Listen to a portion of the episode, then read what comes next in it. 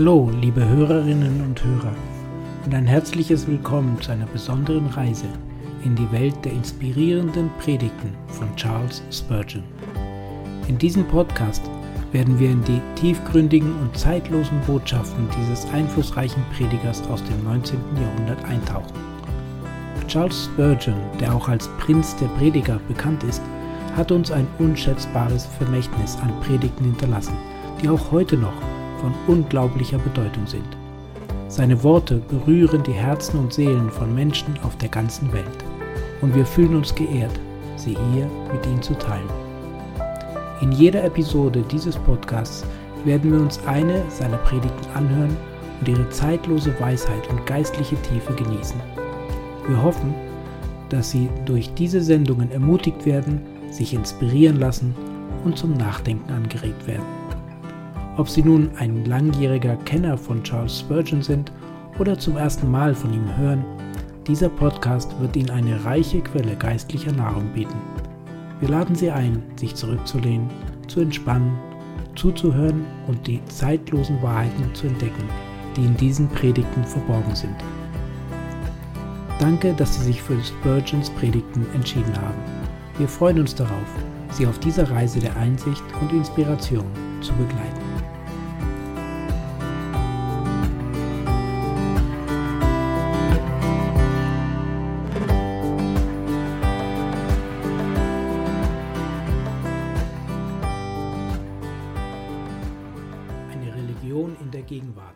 Charles Spurgeon, zuerst gepredigt am 30. Mai 1858.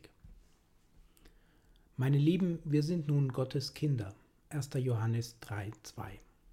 Wiewohl der vorgelesene Text nur kurz ist, so beabsichtige ich doch nicht, über den ganzen Inhalt desselben zu predigen.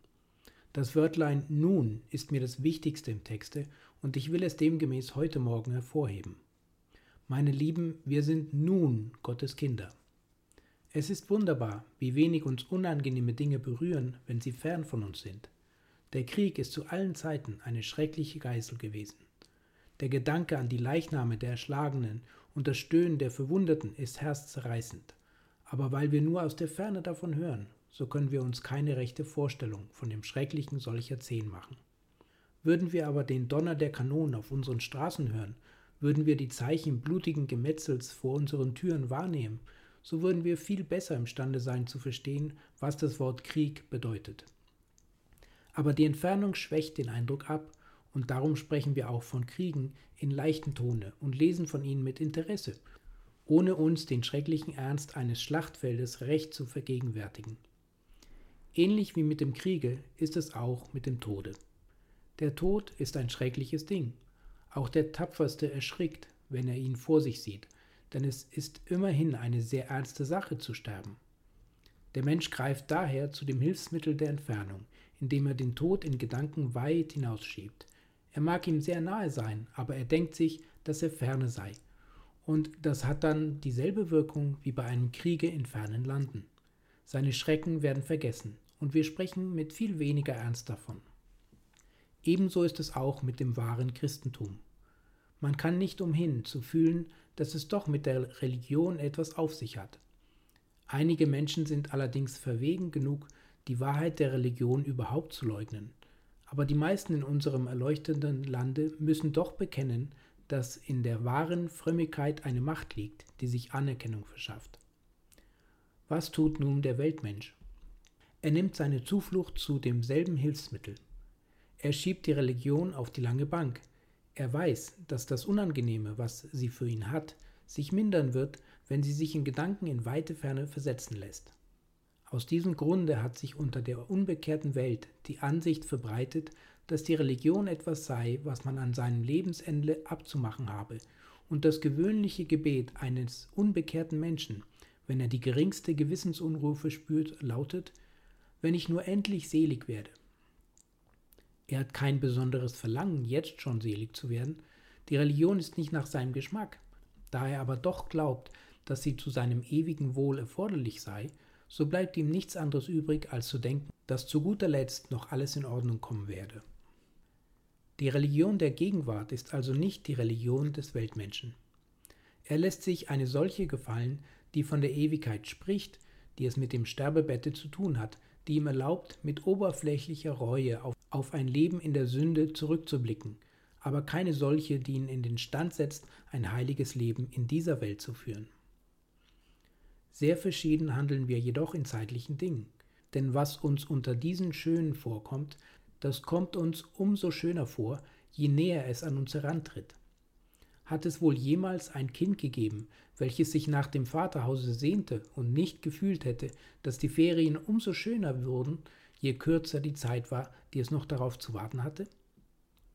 Wo ist ein Mensch, der nachdem er einmal von dem Verlangen nach Reichtum erfüllt war, nicht mit wachsender Freude dem Herannahmen des Augenblickes entgegensehen hätte, indem er zu dem ersehnten Besitz gelangen sollte?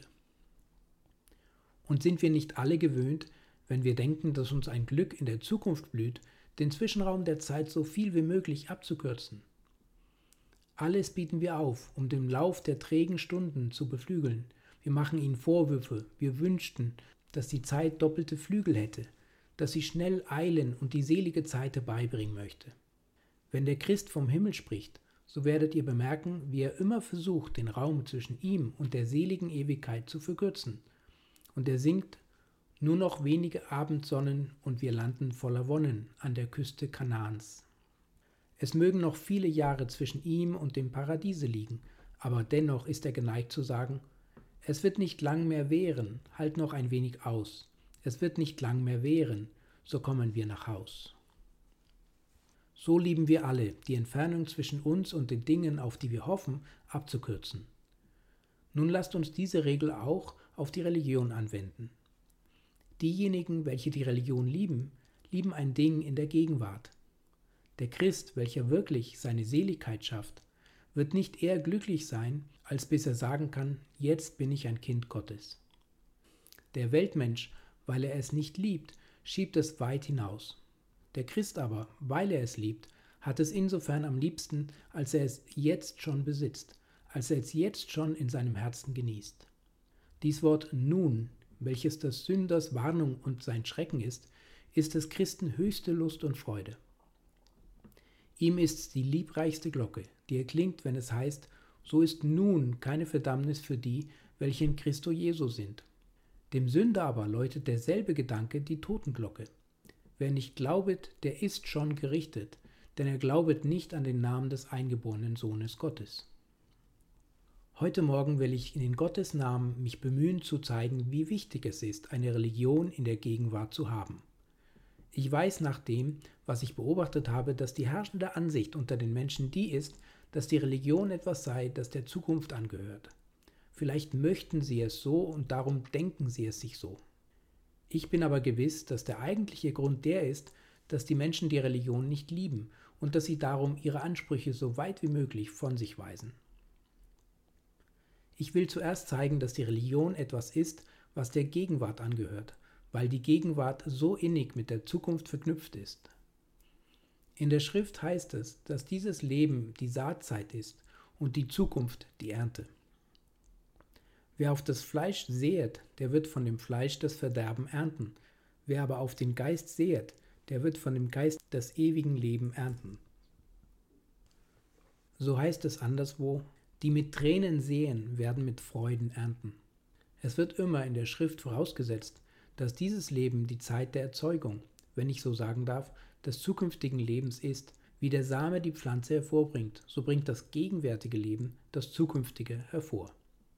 Himmel und Hölle sind doch eigentlich nichts anderes als die Entwicklung unseres gegenwärtigen Charakters.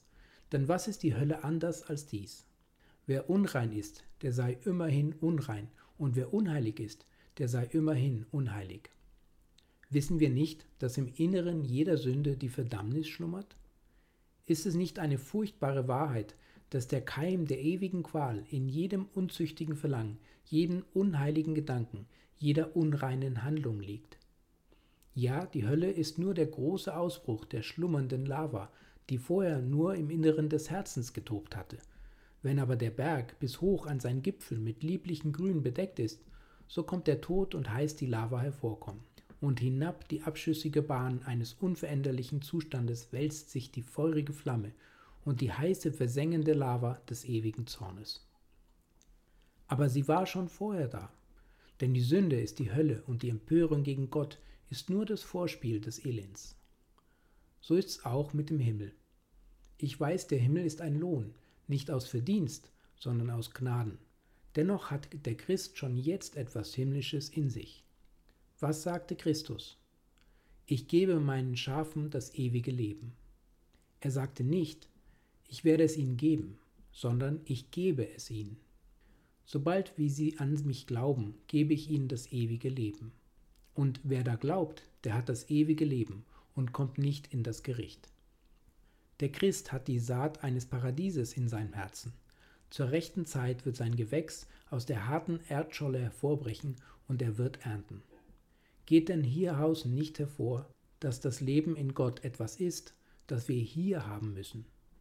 Ist es nicht mit großer Deutlichkeit geoffenbart, dass dies Leben schon für die Gegenwart von der höchsten Wichtigkeit ist? Denn ist dieses Leben die Saatzeit für die Ewigkeit, wie kann ich dann erwarten, in der anderen Welt etwas anderes zu ernten, als was ich hier gesät habe? Wie kann ich hoffen, dass ich einst selig sein werde, wenn ich nicht jetzt schon selig bin? Wie kann ich erwarten, dass der Himmel mein ewiges Erbteil sein werde, wenn nicht der Vorschmack des Himmels schon auf Erden in meiner Seele ist? Ferner wird dieses Leben immer in der Schrift als eine Vorbereitung auf das Zukünftige dargestellt. Schicke dich, Israel, und begegne deinem Gott. Die, welche bereit waren, gingen mit ihm hinein zur Hochzeit, und die Tür ward verschlossen. Es gibt in dieser Welt ein sich fertigmachen auf die zukünftige. Oder, um ein biblisches Bild zu gebrauchen, wir müssen hier das Hochzeitskleid anlegen, welches wir in der Ewigkeit tragen sollen. Dieses Leben ist gewissermaßen das Vorzimmer zu des Königs Palast. Wir müssen unsere Schuhe ausziehen von unseren Füßen, wir müssen unsere Kleider waschen und uns bereit machen, um zum Abendmahle des Lammes zu gehen. Überall tritt in der Schrift der Gedanke hervor, so deutlich, als wäre er mit einem Sonnenstrahl geschrieben, dass diese Welt der Anfang des Endes ist, die Vorbereitungszeit für die Ewigkeit. Habt ihr jetzt kein Leben aus Gott? Wie wollt ihr bestehen, wenn sich das Jetzt in das Ewig verwandelt hat? Wenn nun eure Tage und Jahre vergangen sind, wie wird es euch ergehen, wenn ihr alle eure Tage ohne Gott und ohne Christum verlebt habt? Denkt ihr, das weiße Gewand nach dem Tode in Eile überzuwerfen? Hohe Wehe, ihr werdet umgürtet sein mit eurem Leichentuch und das weiße Gewand werdet ihr nicht anziehen können. Denkt ihr, dass ihr euch in dem Jordan des Todes waschen und reinigen werdet? O wehe, Verwesung werdet ihr in eurem Grabe finden, aber keine Heiligkeit.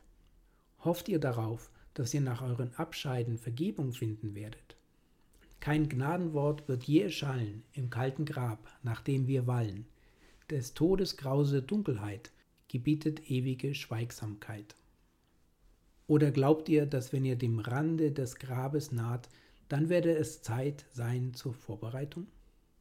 Betrüget euch nicht. Wir lesen in der Schrift nur von einem einzigen Falle, in dem einer in der elften Stunde gerettet ward und wir haben keinen Grund zu glauben, dass es jemals einen anderen Fall derart gegeben hat oder geben werde. Es ist möglich, dass noch einige auf ihren Sterbebetten gerettet worden sind, aber gewiss ist es nicht. Es mag geschehen sein, aber wer kann behaupten, dass es wirklich geschehen ist? Manches spricht leider sehr dagegen, denn solche, die am besten darüber urteilen können, die lange im Lazarett der Welt umhergegangen sind, haben uns versichert, dass solche, welche in der Erwartung des Todes sich zu bekehren gelobten, fast immer wieder umgewandt sind, wie der Hund nach dem, was er gespeiet hat, und wie die Sau sich nach der Schwemme wieder im Kot wälzt. O nein, heute, so ihr seine Stimme höret, verstockt eure Herzen nicht, denn das heute ist die Vorbereitungszeit auf das unbekannte Morgen. Heute ist Zeit, sich bereit zu machen auf die ewige Zukunft. Lasst mich hier noch einen anderen Gedanken anknüpfen. Wie werden wir selig? In der ganzen Heiligen Schrift heißt es, dass wir durch den Glauben selig werden. Eine einzige Stelle ausgenommen, in der es heißt, dass wir durch Hoffnung selig werden. Nun seht, wie gewiss es ist, dass die Religion sich auf die Gegenwart bezieht, wenn wir durch den Glauben selig werden, denn Glaube und Hoffnung gibt es nicht in jener Welt. Denn wie kann man des hoffen, dass man siehet? Hoffnung kann nicht in jener Welt der Wirklichkeit sein, wo es keine Schatten mehr gibt, Wie können wir Glauben üben, wenn wir eine Sache sehen? Denn was man im Glauben erfasst, das nimmt man nicht mit den Sinnen wahr. Glaube ist die Gewissheit von dem, das wir nicht sehen und auf das wir mit Vertrauen warten, bis wir es sehen. Aber das Sehen geschieht mit den Sinnen und ist das gerade Gegenteil von Glauben. Wenn ich also durch Glauben selig werden soll, so ist es ganz gewiss, dass ich in einem Zustande selig werden muss, in dem der Glaube ausgeübt werden kann. Das heißt in dieser Welt. Und wenn ich durch Hoffnung selig werden soll, so kann ich nicht in der Welt durch Hoffnung selig werden, in der es keine Hoffnung gibt. Ich muss hier selig werden, denn hier ist der einzige Ort, wo die Hoffnung eine Luft findet, in der sie leben kann. Die Himmelsluft ist zu hell, zu rein, zu warm und erklingt zu lieblich von Engelsgesängen, als dass Glaube und Hoffnung in ihr wohnen könnten. Glaube und Hoffnung verlassen uns auf dieser Seite des Jordans. Sollen wir denn durch diese gerettet werden? Das muss jeder sehen. So müssen wir jetzt gerettet werden, denn Glaube und Hoffnung sind keine zukünftigen Dinge. Oh, wie herrlich ist es, wenn wir nach diesen Bemerkungen sagen können, ja, es ist also, und wir freuen uns dessen, denn wir sind nun Gottes Kinder. Ich habe auf die Verbindung hingewiesen, die zwischen der Gegenwart und der Zukunft besteht. Die Wichtigkeit einer Seligkeit in der Gegenwart ergibt sich aber auch zweitens, wenn wir Folgendes bedenken. Die Seligkeit ist etwas, infolgedessen uns jetzt schon Segnungen zuteil werden. Wenn ihr die Schrift leset, leider gibt es wenige in unserer Zeit, welche die Schrift so lesen, wie sie sollten, alles lesen sie eher als die Schrift. Wenn ihr die Schrift leset, so wird euch die Tatsache auffallen, dass von jedem Segen in der gegenwärtigen Zeit geredet wird. Die Rechtfertigung ist ein Segen der Gegenwart. So ist nun keine Verdammnis. Die Kindschaft ist ein Segen der Gegenwart, denn es heißt, wir sind nun Gottes Kinder. Und wir wissen, dass auch die Heiligung ein Segen der Gegenwart ist, denn der Apostel nennt seine Leser in einem Briefe die Geheiligten in Christo Jesu, die berufenen Heiligen. Von allen Segnungen des neuen Bundes ist in der gegenwärtigen Zeit die Rede, weil sie ausgenommen die ewige Herrlichkeit im Himmel alle hier genossen werden sollen. Ich weiß, dass, wenn ich an Christum glaube, ich einst mehr geheiligt sein werde als heutiges Tages. Wenn nicht in dem Sinne der Rechtfertigung, so doch in dem Sinne der inneren Reinheit. Aber zur selben Zeit weiß ich auch gewiss, dass wenn ich einst stehen werde zur rechten Hand Gottes unter den Lampen, die ewig scheinen, wenn meine Finger die goldenen Saiten mit Macht rühren und meine Stimme in unsterblichen Liedern erklingen wird, ich nicht im geringsten mehr ein Kind Gottes sein werde, als ich es jetzt schon bin. Und wenn ich mit dem weißen Kleide angetan bin und eine Krone auf meinem Haupte trage, so werde ich doch nicht mehr gerechtfertigt sein, als ich jetzt schon im gegenwärtigen Augenblicke bin. Denn das ist die Lehre der Heiligen Schrift. Aber auch das Bewusstsein unserer Teilnahme an diesen Dingen ist ein Segen der Gegenwart. Ich will das, was ich hier meine, durch einen Umstand erläutern, der mir neulich begegnet ist. Eine Dame besuchte mich in großer Gemütsunruhe, und dies war es, was sie beschwerte. Sie hatte die Hoffnung, dass sie bekehrt sei, genoss den Frieden Gottes und war eine Zeit lang voll Freude im Herrn, denn sie glaubte, dass ihre Sünden vergeben seien und dass sie angenommen sei in dem Geliebten. Es war sehr natürlich, dass sie nun ihren geistlichen Ratgeber aufsuchte und sie begab sich also zu dem Pfarrer des Kirchspiels. Unglücklicherweise jedoch war dieser ein blinder Leiter, und kaum hatte sie begonnen, ihm von ihrer Freude zu erzählen, als er sie mit den Worten unterbrach Meine liebe Frau, das ist ja lauter Vermessenheit. Nein, gewiss nicht, Herr Pfarrer, erwiderte sie, das will ich nicht hoffen. Meine Hoffnung ist ja auf nichts anderes gegründet als auf Jesum allein, ich vertraue allein auf ihn. Das hat soweit seine Richtigkeit, sagte er. Aber Sie haben kein Recht zu sagen, Sie wüssten, dass Sie gerettet sind. Sie haben kein Recht zu glauben, dass Sie schon Vergebung der Sünden empfangen haben. Er sagte ihr dann, er glaube nicht, dass irgendein Christ dessen gewiss sein könne, ausgenommen einige wenige ausgezeichnete heilige Männer. Hoffen könnte man, aber mehr nicht. Vertrauen könnte man, aber niemals gewiss sein. Mich dünkt, der Pfarrer war nur ein kleines Stück auf dem Wege zum Himmelreich fortgeschritten. Er muss nur ein Säugling in Christo gewesen sein, wenn er überhaupt in ihm war, sonst hätte er nicht eine solche Antwort erteilen können. Denn wir, die wir den Herrn Jesum seit einigen Jahren angezogen haben, wissen es gewiss, dass man eine untrügliche Gewissheit haben kann. Wir wissen, dass man allerdings auch vermessen sein kann, aber dass es auch einen Unterschied zwischen diesen beiden Dingen gibt, den ein Christ leicht wahrnehmen kann. Die Vermessenheit spricht, ich bin ein Kind Gottes und darum kann ich leben, wie ich will. Ich weiß, ich werde selig, ich brauche daher nicht gegenwärtig in innerer Gemeinschaft mit Christo zu leben. Aber die freudige Zuversicht spricht, ich weiß, an wen ich glaube, und ich bin gewiss, dass sie mir meine Beilage bewahren kann bis an jenen Tag. Und dann neigt sie ihr Haupt demütig und spricht, Stütze du mich, so werde ich sicher sein, halte mich, so werde ich erhalten bleiben, ziehe mich, so laufe ich nach dir. O meine liebe Zuhörer, glaubt nie die Lüge des Tages, dass man nicht wissen könne, ob man ein Kind Gottes sei oder nicht.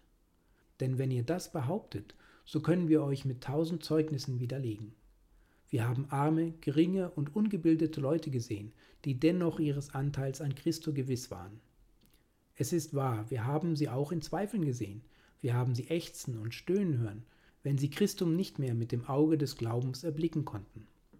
Ja, wir haben gesehen, dass auch die Größten unter dem Volke Gottes zu Zeiten zitterten und sprachen, O wüsste ich doch, wie es mit mir steht.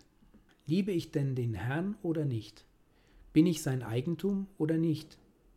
Dennoch aber kann das Volk Gottes Gewissheit darüber haben, sie können es durch das Zeugnis des Geistes in ihnen wissen, dass sie aus Gott geboren sind. Denn sagt nicht ein Apostel, wir wissen, dass wir aus dem Tode in das Leben gekommen sind, denn wir lieben die Brüder? Der Geist gibt Zeugnis unserem Geist, dass wir Gottes Kinder sind. So ist denn die Gotteskindschaft etwas, dessen man schon in der Gegenwart gewiss sein kann. Man kann es wissen in diesem Leben, ohne den leisesten Schatten eines Zweifels, dass man angenehm gemacht ist in Christo Jesu. Ich glaube jedoch, dass der Weltmensch am meisten deswegen gegen eine Religion in der Gegenwart eingenommen ist, weil er ihre Pflichten nicht liebt. Die meisten Menschen würden sehr gern religiös sein, wenn die Religion ihnen keine Pflichten auferlegte. Mancher, der ein ungebundenes Leben führt, würde ein sehr frommer Mensch sein, wenn er nicht dann einige Flaschen Wein weniger trinken müsste. Mancher, der leichtsinnig dahin lebt, würde gern nach dem Tempel gehen, um zu beten und seinen Namen als einen Bekenner des Gottes Jakobs niederschreiben, wenn das Evangelium nicht alle Unreinigkeit untersagt und die Verleugnung jeder Lust auf dieser Welt verlangte. Mancher Kaufmann würde den Herrn Jesum Christum anziehen, wenn es nicht nötig wäre, den alten Menschen auszuziehen, wenn er seine Sünden behalten könnte und Christum auch. Oh, wie gern. Ja, so sehr liebt der Mensch dies Verfahren, dass sehr viele wirklich den Versuch gemacht haben, beides miteinander zu verbinden. Wir kennen solche, die dem römischen Kaiser gleichen, welcher glaubte, dass Jesus Christus Gott sei, aber dabei dachte, dass alle die anderen fremden Götter ebenfalls angebetet werden müssten. So denken diese Leute, dass die Religion etwas sehr Gutes ist, dass aber die Sünde auch etwas sehr Gutes sei. Sie richten also die beiden nebeneinander auf. Sie haben wie der Gott Janus ein Doppelgesicht. In der Synagoge sehen sie wie sehr gute Christen aus, wenn man sie aber auf dem Markte sieht, sind sie ganz unverkennbare Heuchler. Man will der Religion nicht ein einfältiges Auge zuwenden, weil sie den Lüsten Schranken setzt und Pflichten auferlegt. Und dies, denke ich, ist ein Beweis dafür, dass es die Religion mit der Gegenwart zu tun hat, weil die Pflichten der Religion nicht in der zukünftigen Welt ausgeübt werden können, sondern hier ausgeübt werden müssen. Was sind denn nun aber die Pflichten der Religion?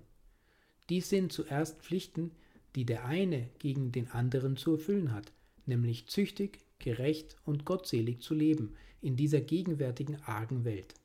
So leicht wie einige Leute über die Moral oder gegen die Moral sprechen mögen, es gibt einmal keine wahre Frömmigkeit, wo kein moralisches Leben ist.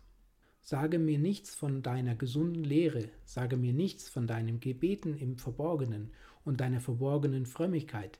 Ist dein Leben schlecht, so bist du ganz und gar schlecht. Ein guter Baum kann nichts anderes hervorbringen als gute Früchte, und ein fauler Baum muss faule Früchte hervorbringen. Das ist keine Frage, wie dein Leben ist, so bist du. Wes das Herz voll ist, das geht der Mund über, und wes das Herz voll ist, das geht auch das Leben über. Es ist alles umsonst, dass du meinst, das wäre doch eine sehr starke Behauptung. Auch die Besten wären schwache Menschen und so weiter. Das sind sie allerdings. Auch die allerbesten Menschen werden sündigen, aber sie werden nicht vorsätzlich sündigen. Wenn sie öffentlich sündigen, so wird das nur eine Ausnahme sein. Ihr Leben wird durch die Kraft der göttlichen Gnade heilig, rein und gerecht sein. Der Teufel liebt die, welche die Gnade auf Mutwillen ziehen. Er liebt die römische Kirche und spricht, Predige nur zu, Priester, es ist mir ganz gleichgültig, was du predigst, denn du gehörst doch meinem Reiche an. Du sagst den Leuten, sie können in Sünden leben und dann für einen Groschen Absolution empfangen. Die Lehre gefällt mir. Und er klopft dem Priester auf die Schulter und gibt ihm allen seinen Beistand. Dann aber kommt ein anderer auf die Kanzel, der die Freiheit der Christen von der Pflicht predigt. Der Teufel sagt, nun, wenn der auch gegen den Papst zu Rom schielt, so habe ich sie doch beide gern, den einen ebenso sehr wie den anderen. Und wie predigt dieser nicht? Er fängt an mit der Rechtfertigung aus dem Glauben allein, aber er geht dann mit seinen Argumenten einen Schritt zu weit, denn er fängt dann an, gegen die guten Werke loszuziehen, nennt die gesetzlich, welche es für ihre Pflicht halten, ein heiliges Leben zu führen, und gibt mit selbstgefälligem Lächeln zu verstehen, dass es auf den guten Wandel wenig ankomme, wenn man nur die Wahrheit festhalte und seine Kapelle besuche. Predige nur weiter, sagt der Teufel. Ich habe beide Dinge gern, den Antinomismus und den Papismus, denn es sind zwei der probatesten Mittel, um Seelen zu verderben. Wiederum sage ich, irret euch nicht, Gott lässt sich nicht spotten. Was der Mensch säet, das wird er auch ernten. Durch unsere Werke werden wir nicht gerechtfertigt, aber nach unseren Werken werden wir dennoch gerichtet werden und durch unsere Werke werden wir verdammt werden. So spricht die Schrift und wir müssen es glauben. Die Religion ist also etwas Gegenwärtiges. Wir brauchen nicht zu sagen, dass, dass wir in der zukünftigen Welt gerecht und züchtig leben wollen, denn Dort ist alles rein und helle, dort ist lauter Lieb und Lust. Dort wird es keine Pflichten zu erfüllen geben zwischen Käufer und Verkäufer, zwischen Gläubiger und Schuldner, zwischen Vater und Sohn, zwischen Mann und Weib. Im Himmel haben alle diese Verhältnisse aufgehört. Die Religion muss dieses Leben im Auge haben, denn ihre Pflichten können nicht erfüllt werden, wenn sie nicht hier erfüllt werden. Außer diesen gibt es jedoch noch andere Pflichten, die dem Christen obliegen. Es ist jedes Menschen Pflicht, ehrlich und züchtig zu sein. Der Christ hat aber noch ein anderes Gesetz. Es ist des Christen Pflicht, seine Feinde zu lieben, mit allen Menschen Frieden zu halten, zu vergeben, wie er hofft, dass ihm vergeben werde. Und es ist seine Pflicht, dem Übel nicht zu widerstehen, wenn man ihn schlägt auf eine Backe, auch die andere darzubieten. Es ist seine Pflicht, dem zu geben, der ihn bittet und sich nicht abzuwenden von dem, der ihm abborgen will. Er soll ein warmes, freigiebiges Herz haben. Es ist des Christenpflicht, die Kinder seines Meisters zu besuchen, wenn sie krank sind, so dass zuletzt von ihm gesagt werden könne, ich bin krank, nackt und gefangen gewesen, und ihr habt mich besucht und seid meiner Notdurft Diener gewesen. Nun, wenn das Christentum sich nicht auf diese Welt bezieht, so sagt mir, wo soll man seine Pflichten denn erfüllen? Es gibt keine Armen im Himmel, die wir besuchen und trösten können. Es gibt keine Feinde im Himmel, denen wir in Liebe vergeben können. Und es wird dort keine Beleidigung zugefügt, kein Unrecht getan, das wir geduldig ertragen könnten. Die Religion muss es zuallererst auf diese Welt abgesehen haben. Ihre Absicht muss gewesen sein, dass wir jetzt Kinder Gottes sein sollten. Denn noch einmal wiederhole ich es, der größte Teil der Pflichten der Religion kann im Himmel nicht geübt werden, und darum muss die Religion etwas Gegenwärtiges sein. Doch um näher zum Schluss zu kommen, so glaube ich, dass es noch viel mehr Personen gibt, die die Frömmigkeit für heute nicht lieben, sondern sie erst zu guter Letzt zu haben wünschen, weil sie meinen, die Frömmigkeit mache den Menschen unglücklich und elend.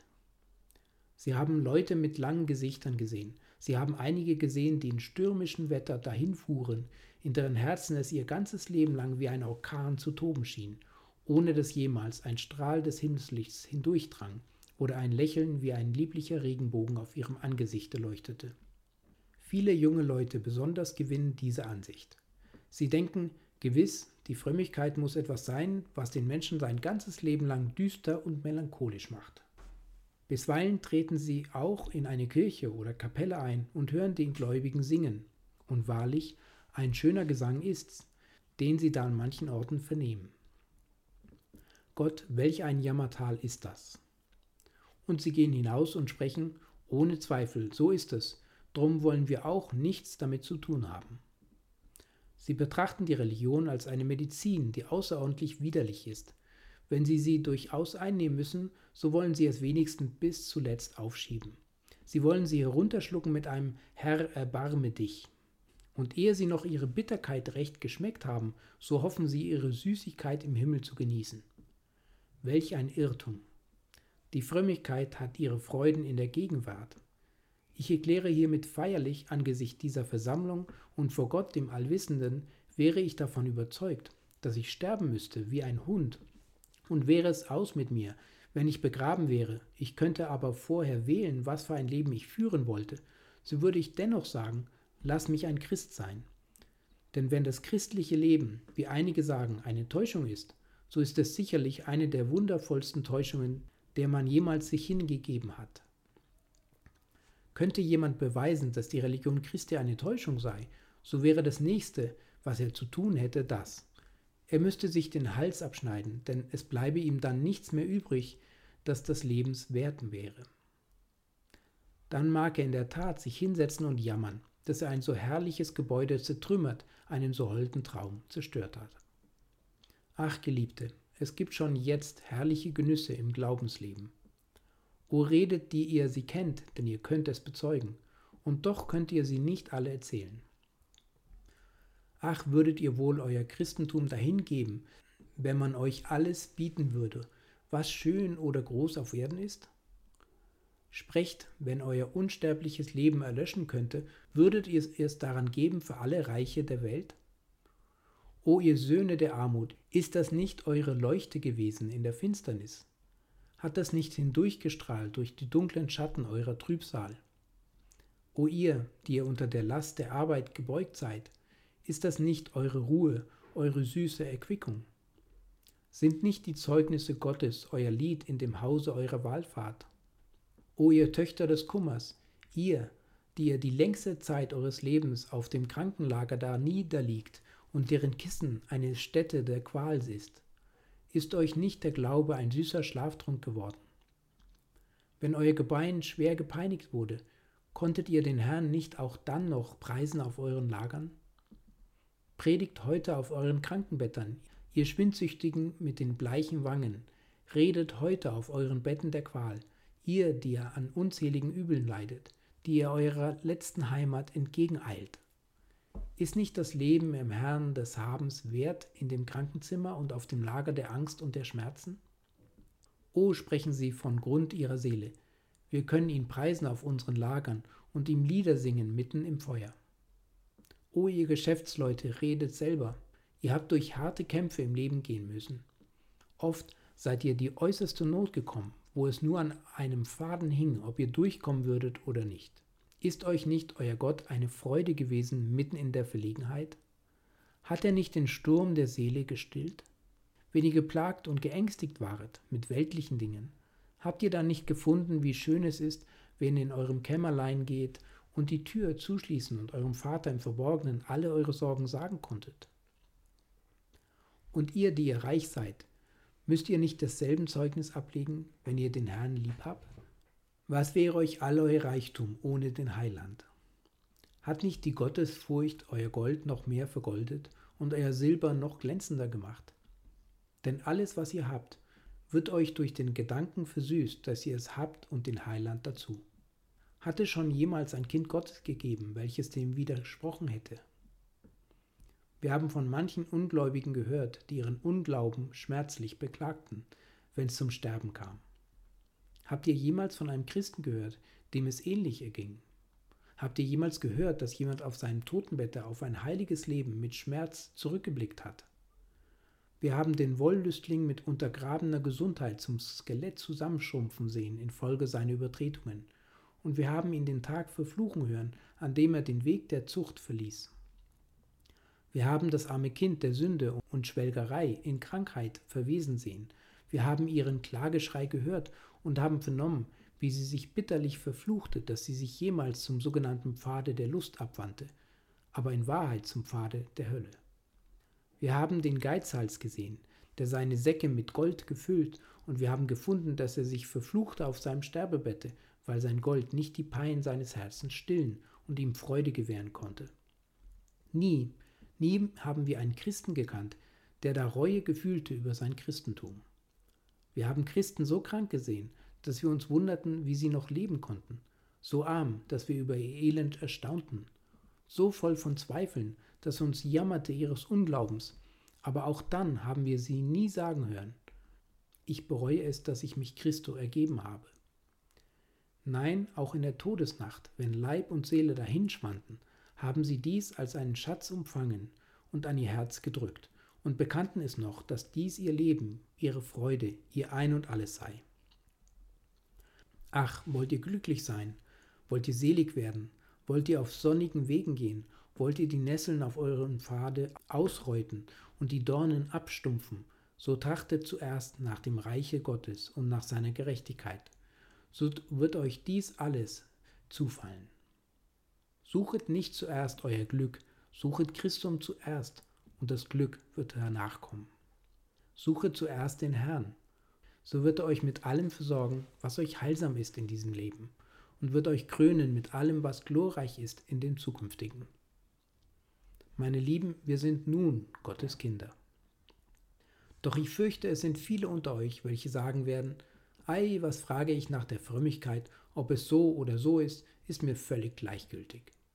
Das mag wohl sein, meine Freunde, und es ist höchst wahrscheinlich, dass ihr nicht danach fragen werdet, bis es zu spät sein wird, um noch danach zu fragen. Möglich, dass ihr auch ferner diese Gedanken hinausschieben werdet, bis der Tag herannahen wird, an dem sie von allen Seiten auf euch eindringen werden, dass ihr es nicht länger werdet aufschieben können. Und dann werdet ihr allerdings alles Ernstes anfangen, Christum zu suchen, aber in jener Stunde wird er zu euch sagen, Sintemalen Moab sich müde gemacht hat auf den Höhen und wendet sich um zu meinem Heiligtum, so will ich ihn nicht hören, spricht der Herr. Jetzt ringet einzugehen durch die engen Pforte, denn viele werden danach trachten, wie sie hineinkommen und werden es nicht tun können. So lasset uns nun fürchten, dass nicht etwa, da das Evangelium vor unseren Ohren gepredigt ist, wir es verachten und hinausschieben, bis die letzte Stunde geschlagen hat und wir uns ohne Hoffnung finden, wenn es nicht mehr Zeit ist, den Heiland zu suchen. Ich weiß, wem diese Morgenpredigt zum Segen sein wird. Sie wird bei denen gesegnet sein, die Christum suchen. Der alte Flockhart, der bis vor wenigen Monaten auf den Straßen Edinburghs predigte, ein sehr verachteter, aber sehr frommer Mann, pflegte zu sagen, wenn ich zu predigen anfange, so fange ich mit dem Gesetz an und bringe das Evangelium hinterher. Denn, sagte er, das ist wie wenn eine Frau näht. Mit dem Faden allein kann sie nicht nähen. Erst sticht sie eine scharfe Nadel hindurch und dann zieht sie den Faden hinterher. So, fuhr er fort, macht es der Herr mit uns. Erst sticht er mit der scharfen Nadel der Selbsterkenntnis, mit der Nadel des Gesetzes in unsere Herzen, dass es uns durchs Herz geht, dann aber zieht er den langen seidenen Faden des Trostes hindurch. Oh, ich wünschte, es würde einigen von euch heute durchs Herz gehen. Bedenkt, es sind Donner in diesem Buche. Sie schlafen zwar jetzt noch, sie werden aber mit der Zeit erwachen. Es sind dieser, in dieser Bibel Flüche zu furchtbar, als dass man ihren Sinn in seinem ganzen Umfange verstehen könnte. Sie schlummern jetzt, aber sie werden erwachen und wenn sie nun hervorbrechen aus diesen Blättern und die sieben Siegel werden aufgetan, wo wollt ihr hinfliehen?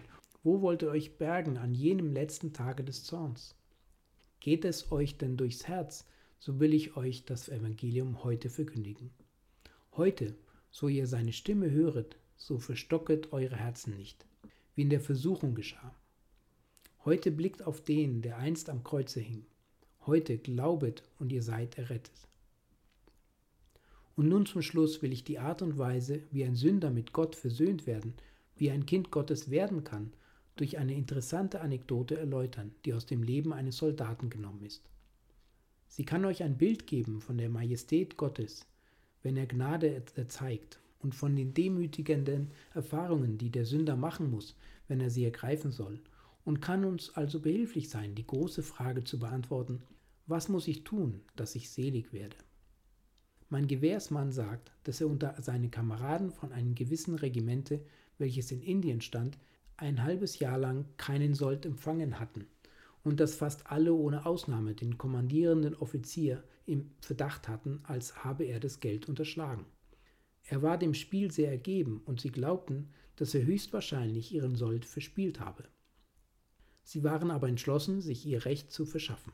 Alle gemeinen Soldaten kamen also darin überein, dass sie an einem bestimmten Morgen, wenn die Parade abgehalten werden sollte, dem Kommando keinen Gehorsam leisten wollten. Der Tag kam herbei und sie brachten ihren Plan in Ausführung. Das Regiment versammelte sich, die einzelnen Kompagnien mit ihren Offizieren an der Spitze marschierten nach dem Paradeplatz und formierten sich in Linie. Der kommandierende Offizier tritt vor die Front und sprach das Kommandowort aus. Kein Mann rührte sich. Indessen der Kommandeur hatte Geistesgegenwart genug, vollkommen ruhig zu bleiben und befahl, dass jeder zehnte Mann auf die Wache gebracht werden sollte.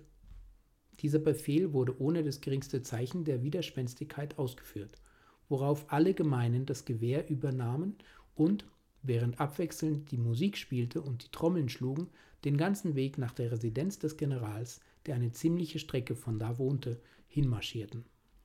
Hier machten sie Halt und stellten sich in Front des Hauses mit der größten Ordnung auf. Ein Mann aus jeder der zehn Kompanien trat dann hervor und reichte allen zusammen eine schriftliche Beschwerde gegen den Oberst ein. Nachdem sie so ihren Vorsatz ausgeführt hatten, marschierten sie zurück und gingen auseinander. Hierauf setzten sie die Gefangenen in Freiheit, und zwar ohne dass die Wache den geringsten Widerstand geleistet hätte. Wie sehr wir auch dies ihr Verfahren entschuldigen mögen, nach militärischen Regeln war es ein sehr schweres Verbrechen. Der Soldat muss gehorchen, er muss nicht selber denken, sondern muss als eine Maschine in der Hand seiner Offiziere ohne Widerrede und ohne eine Miene zu verziehen tun, was ihm geheißen wird. Bald nach diesem Ereignis sahen die Soldaten zu ihrem höchsten Erstaunen den General mit seiner großen Armee Sepoys, Infanterie und Kavallerie und einige Feldstücke vorauf herannahen. Das Regiment kam sofort aus der Kaserne und empfing den General mit den erforderlichen Ehrenbezeugnungen. Aber das war es nicht, weswegen der General gekommen war. Offenbar war ein Sturm im Anzuge. Das sahen sie, und sie machten sich gefasst, dass es zum Treffen kommen würde. Als aber die beiden Linien sich gegenüberstanden, ritt der General vor und kommandierte 22. Regiment, hört auf mein Kommando. Sie gehorchten. Er kommandierte dann Gewehr ab. Es geschah. Dann aber, was im höchsten Grade schimpflich war, streckt das Gewehr. Nachdem er sie also entwaffnet hatte, befahl er die schweren Kavaliere zu chargieren und sie von ihren Waffen vorzutreiben. Noch einen Befehl gab er ihnen, dass sie Helm und Lederzeug ablegen sollten und sich fortmachen nach ihren Kantonements. Nachdem er sie also entwaffnet und entehrt hatte, vergab er ihnen. Und haben wir hier nicht ein deutliches Bild der Art und Weise, wie Gott mit Sündern verfährt, wenn er gemäß dem Evangelium unseres Herrn Jesu Christi denen Friede und Versöhnung bringt, welche sich gegen ihn empört haben? Er spricht, streckt das Gewehr, gebt eure Sünden daran, lasst eure eigene Gerechtigkeit fahren. Er entwaffnet uns, er demütigt uns, er entkleidet uns erst alles dessen, womit wir uns geschmückt haben, und dann spricht er, so, nun will ich euch vergeben. Ist dir vielleicht irgendjemand zugegen, der die Waffen der Empörung gegen Gott weggeworfen hat und dessen schöner Anzug jetzt mit Schmach bedeckt ist, der glaube, dass ihm Gott nun vergeben will. Er vergibt denen, die sich selber nicht vergeben können. Der große Herzog unserer Seligkeit will die begnadigen, die er gedemütigt hat. Er will, dass ihr euch seinem Willen unterwerfen sollt. Und wiewohl es euch zuerst hart erscheinen mag, euch aus dem Standpunkt, den ihr eingenommen habt, zu vertreiben und euch mit Strafen heimzusuchen, so werdet ihr doch bald entdecken, dass sein souveräner Wille ein gnädiger Wille ist und dass er gefallen hat an Barmherzigkeit. Glaube an den Herrn Jesum Christum und du wirst selig werden, denn also lautet sein Wort. Wer da glaubet und getauft wird, der wird selig werden. Wer aber nicht glaubet, der wird verdampft werden. Amen.